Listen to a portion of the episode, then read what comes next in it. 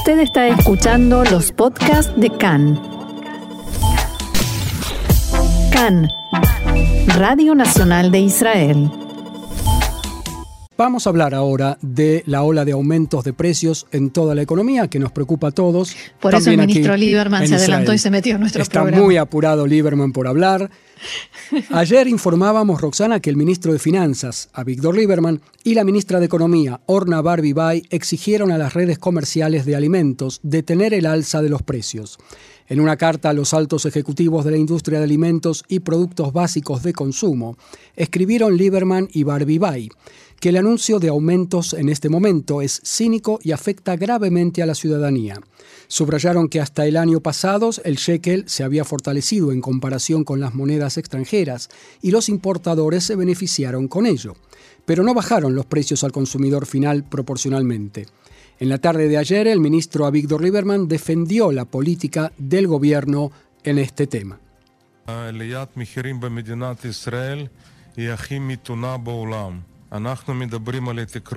El aumento de precios en Israel es el más moderado del mundo. Por ejemplo, hablamos de un aumento del 5,7% en el precio de la electricidad. Si comparamos con Gran Bretaña, allí el aumento es del 34% y en Suecia 35%. No podemos desentendernos del aumento del precio del barril de petróleo entre 87 a 88 dólares por barril. A mi entender, un récord en décadas. El precio del gas aumentó entre el 74 y el 77% y el transporte marítimo en un 640% desde el comienzo de la pandemia de coronavirus.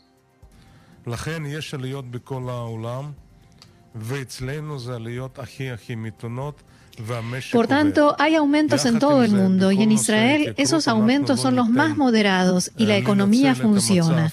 Al mismo tiempo, en todo lo relacionado con el encarecimiento, no permitiremos que la situación sea aprovechada en forma cínica. Observamos los balances de las empresas, las ganancias, los dividendos que obtienen y también la situación del shekel frente a las demás monedas. Y por ello, cuando observo a varias empresas de importadores, fabricantes, veo que aquí Aquí hay un aprovechamiento cínico.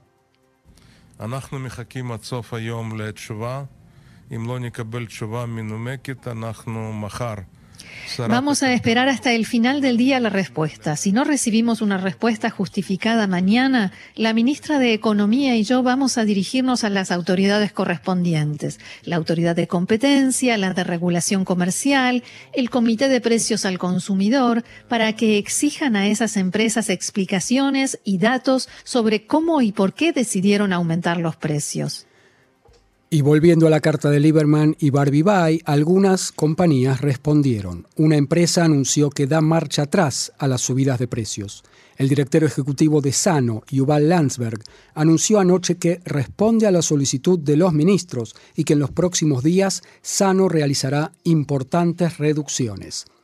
Osen, por su parte, anunció que no bajará los precios mientras el Estado no aporte su parte, y en Strauss dijeron que esa exigencia no debe dirigirse a ellos, porque, abro comillas, no han anunciado aumentos de precios en los últimos meses. Otras empresas sencillamente no respondieron. La gasolina aumentó a medianoche y ahora está a un precio récord de los últimos siete años.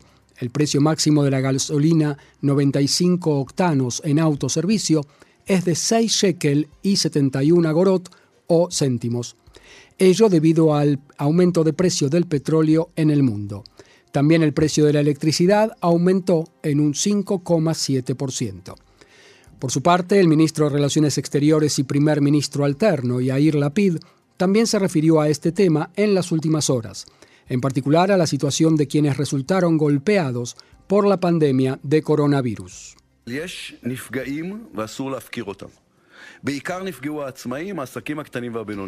Hay afectados y no podemos abandonarlos. Principalmente resultaron afectados los trabajadores autónomos y las pequeñas y medianas empresas.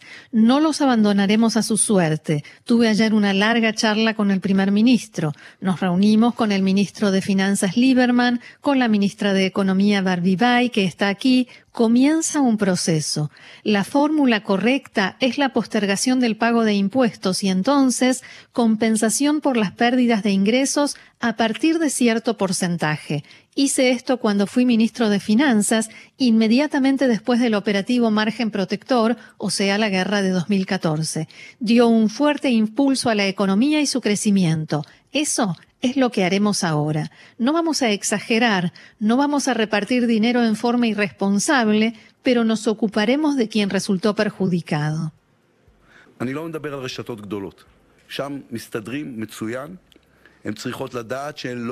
No me refiero a las grandes cadenas, allí se las arreglan muy bien. Ellos deben saber que no dudaremos en activar a la autoridad de competencia y otros medios. Hay diferencia entre aumento de precios y un aumento descontrolado, una conducta desvergonzada de monopolios.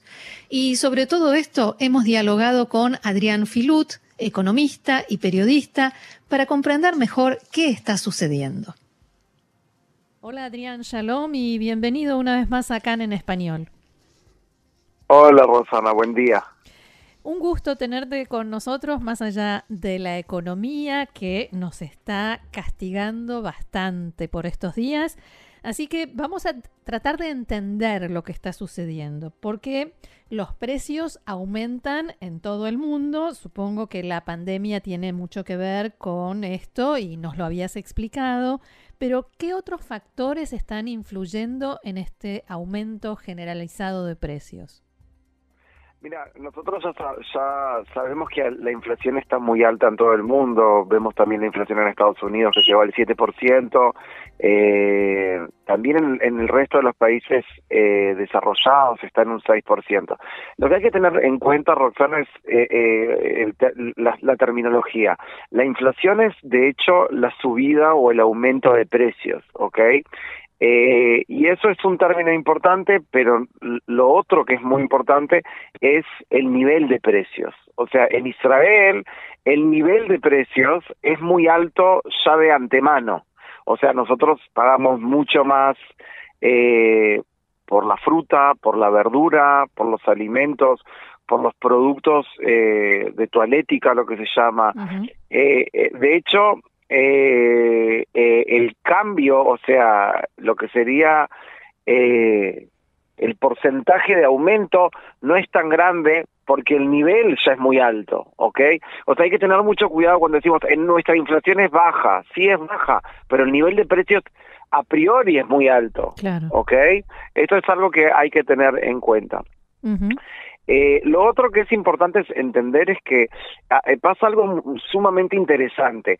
Cuando eh, ahora hay un aumento de lo que se llamaría, digamos, eh, todo el tema de las tarifas portuarias o del transporte portuario, las, digamos, las las empresas, los supermercados, las cadenas, ¿no? Las, estas megas cadenas y la industria alimenticia nos explica que en realidad han subido los costes. El problema, Roxana, es que cuando bajan, no nos avisan nunca. Claro. O sea, siempre va para un solo lado. Entonces es un poco extraño, por ejemplo, uno de las de, los temas eh, que más caracterizó la economía durante la última década y lo hemos hablado muchísimo en tu programa es la sobrevaluación del shekel, ¿verdad? Entonces, en el momento que el shekel está muy muy valorado y el dólar está débil frente el dólar y el euro frente al shekel, eso tendría que abaratar en forma bastante dramática las importaciones y como tú sabes hay muchos alimentos importados, pero no lo vemos. O sea, eso no nos cuentan. Claro, y, mucho menos eh, nos bajan los precios. Ahora, eh, decíamos, eh, recién informábamos y lo veníamos comentando desde ayer que los ministros Lieberman y Barbibay enviaron una carta a los empresarios, digamos, exigiéndoles que no aumenten los precios y que no aprovechen la situación. ¿Cómo explicas esto como una medida de gobierno ¿Y qué posibilidades reales tienen de aplicar alguna sanción? Porque la amenaza tiene que tener algún respaldo, ¿no? Bueno, eh, hoy justo escribí sobre eso en mi columna en Calcalist. Eh, yo vivo en Israel hace 21 años, no sé hace cuántos años tú vivís en Israel, pero me imagino que ya te habrás dado cuenta que con cartas en Israel no se bajan los precios. O sea, cuando uno quiere, cuando uno quiere hacer algo bastante dramático, eh, la carta, por más bien escrita que esté eh, y por más eh, emotiva que sea, eh, no, no, en el, en el Medio Oriente las cartas no ayudan mucho. Hay que, o sea, hay que tomar las armas, como decimos, ¿no? Eh, y bueno, y es lo que estamos viendo y es lo que escribí de mañana, que las cartas, eh, han mandado siete cartas y eh, hay solo una persona copiada eh, en todas las cartas, que es la, la reguladora de los mercados, ¿ok? Lo que sería la Antitrust Authority la autoridad eh, de, de, competencia, que es un eh, organismo, un, un, ente descentralizado en, en, Israel, que está encargada eh, de, de, revisar que no haya ningún tipo de competencia imperfecta sin control. Uh okay, la competencia imperfecta en Israel, o sea, eh, el monopolio, el oligopolio que no declarado es ilegal en Israel, ¿ok? Y todo tipo de, de, organización cartelaria es ilegal en Israel, ¿ok? eh, hemos, eh, la, la, encargada anterior, Mijal Alperin, eh, dejó el, la oficina hace un par de semanas y hace un par de semanas entró eh, Mijal Cohen, que es la nueva encargada, la nueva controlora de de antimonopolio sería de, antimonopolios en eh, eh, de, la, de lo que sería la, la autoridad antimonopolios en Israel. Y ella está copiada en todas las cartas y lo que yo escribo hoy de mañana es que en realidad no es un error o una falta de atención. O sea la carta está hecha para esta para los dueños de estas mega empresas pero también para ella ¿ok? Ella es la que tiene que en este momento eh, tomar las cartas y empezar de una vez por todas a revisar el, eh, la estructura de mercado, porque eh, eh, en, ya en primer año de economía nos enseñan que uno sube los precios no cuando quiere, sino cuando puede.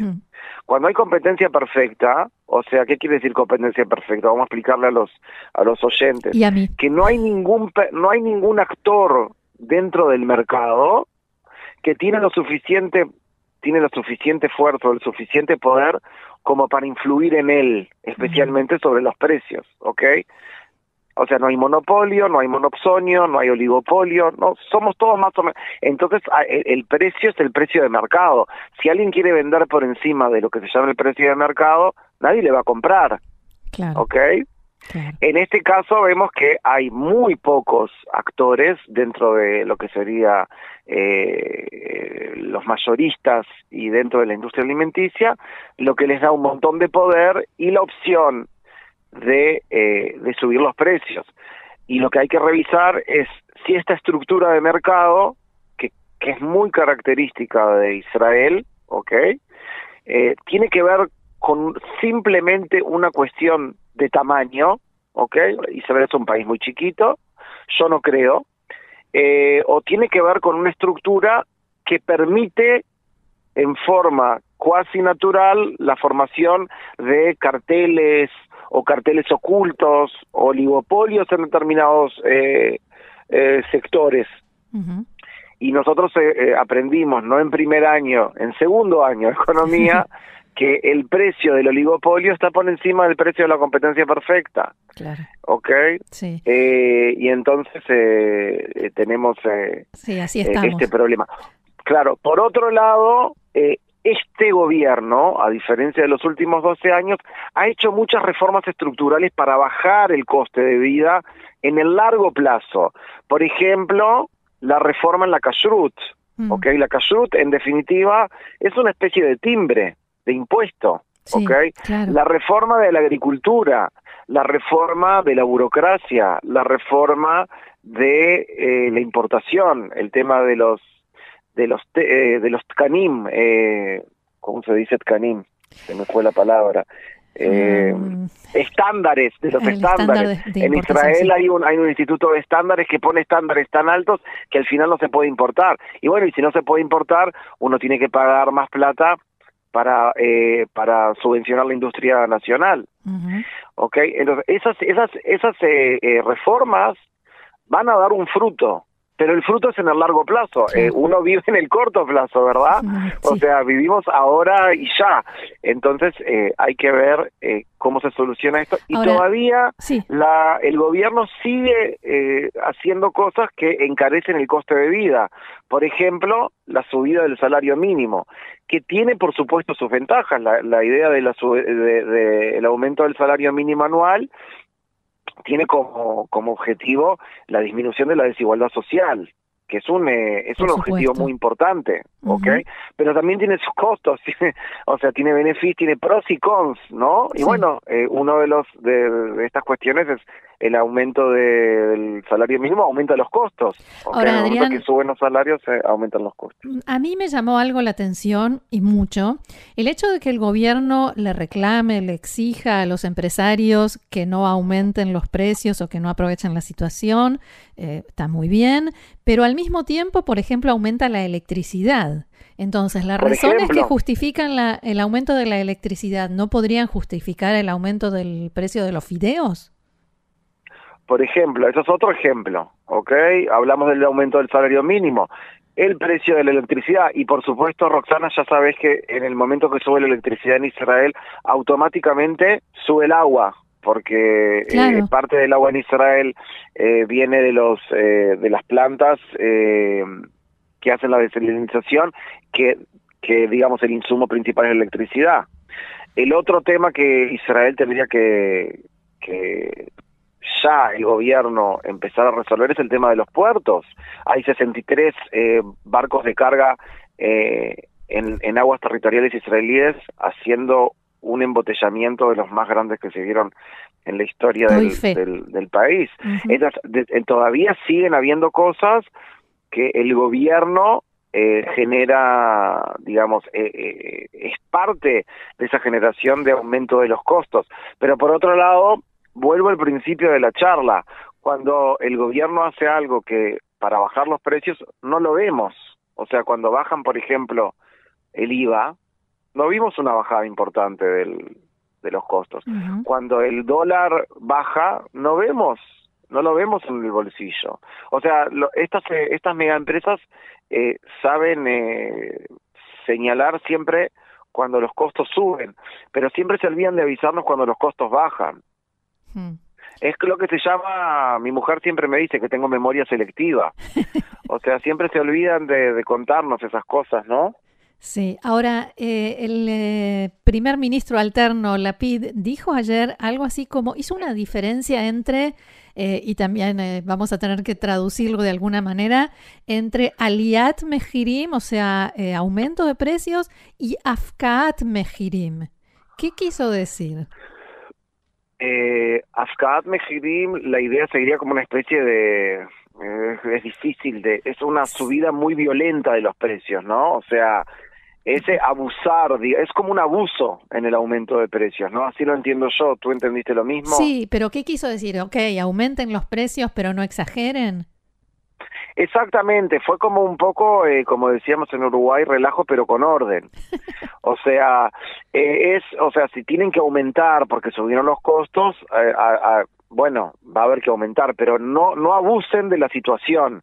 Es un poco la sensación de algunas personas, ¿ok? Este, yo entre ellas, que hay una especie de abuso, o sea, están diciendo, bueno, el dólar eh, ya dejó de bajar, eh, hay problemas en los puertos, hay esto, lo otro, boom, o sea, y los precios mm. empezaron eh, a subir en forma desproporcionada. Claro, esta es la oportunidad. Y no tenés que olvidarte que muchas de las empresas estas son empresas bursátiles que, que, que uno puede leer los reportes financieros y uno ve que los niveles de ganancia, ya no estoy hablando de ingreso, estoy hablando de ganancia, son, son tasas de ganancia los dividendos. muy altas muy altas, muy altas, donde eh, eh, por supuesto el corona, eh, la pandemia y el corona eh, favorecieron en forma total, especialmente a las cadenas de supermercados, que fueron de las pocas cosas que quedaron abiertas, y después eh, todo, toda esa demanda retenida durante el 2020 que explotó, digamos, y la gente salió a comprar teniendo en cuenta que tenía los bolsillos llenos de plata también porque, sí, porque durante mucho tiempo no, pudo, claro, nada. entonces uno ve los reportes financieros, ve los dividendos, de los bonus que se llevaron los eh, gerentes y los eh, presidentes de directorio y las cosas no siempre cierran, ¿verdad? O sea, no, no, te cierran los números. Claro. Ahora, hay otra contradicción, si se quiere, que a mí me hace ruido y es el hecho de que por un lado nos dicen la pandemia, la pandemia, hay que aumentar precios porque todo esto que, decías y al mismo tiempo nos dicen la, la economía está funcionando, todo sigue abierto, eh, nosotros no hacemos cierre. ¿Cómo lo explicas? No, el hecho, eh, el hecho de... eso formó parte de la respuesta, el suspiro. No, o sea, el hecho, el hecho es que eh, de facto eh, Israel en esta vuelta con este gobierno no entró en cuarentena, la economía siguió funcionando grosso modo bastante, bastante en forma normal, este, y por supuesto, eh, todo siguió funcionando como, como funcionaba más o menos antes. Lo que pasa es que en el 2020 hubo un parate muy fuerte, eh, donde parte, quizás la mayor parte del mundo se frenó totalmente y en el restart, ¿ok? En este comenzar de nuevo, eh, digamos, eh, la oferta reaccionó mucho más tarde que la demanda. Mm. Entonces vemos que hay menos oferta que demanda. Todavía la demanda está superando la oferta. Entonces sí pueden haber un poco más de presión cuando la demanda supera la oferta. Hay presión a los precios, ¿verdad? O sea, hay una presión que de suba de precios. Pero no tiene nada que ver con lo que está pasando con el tema de estas mega mega empresas que están subiendo eh, subiendo los precios en forma eh, sí, bastante eh, este y por otro lado eh, nos hablan también mucho de que en realidad lo que uno tiene que fijarse es el salario real, que es verdad, el salario real es el salario nominal dividido la inflación, ¿ok? O sea, si a mí, si los precios aumentan un 10%, pero a mí me subieron el sueldo un 20%, voy a poder comprar más cosas, ¿verdad? Sí. Es verdad, o sea, eh, o sea, a nivel a nivel teórico es verdad, pero nosotros sabemos, eh, Roxana, que durante la pandemia eh, el salario no subió para todos. No, o sea, prácticamente no subió para nadie.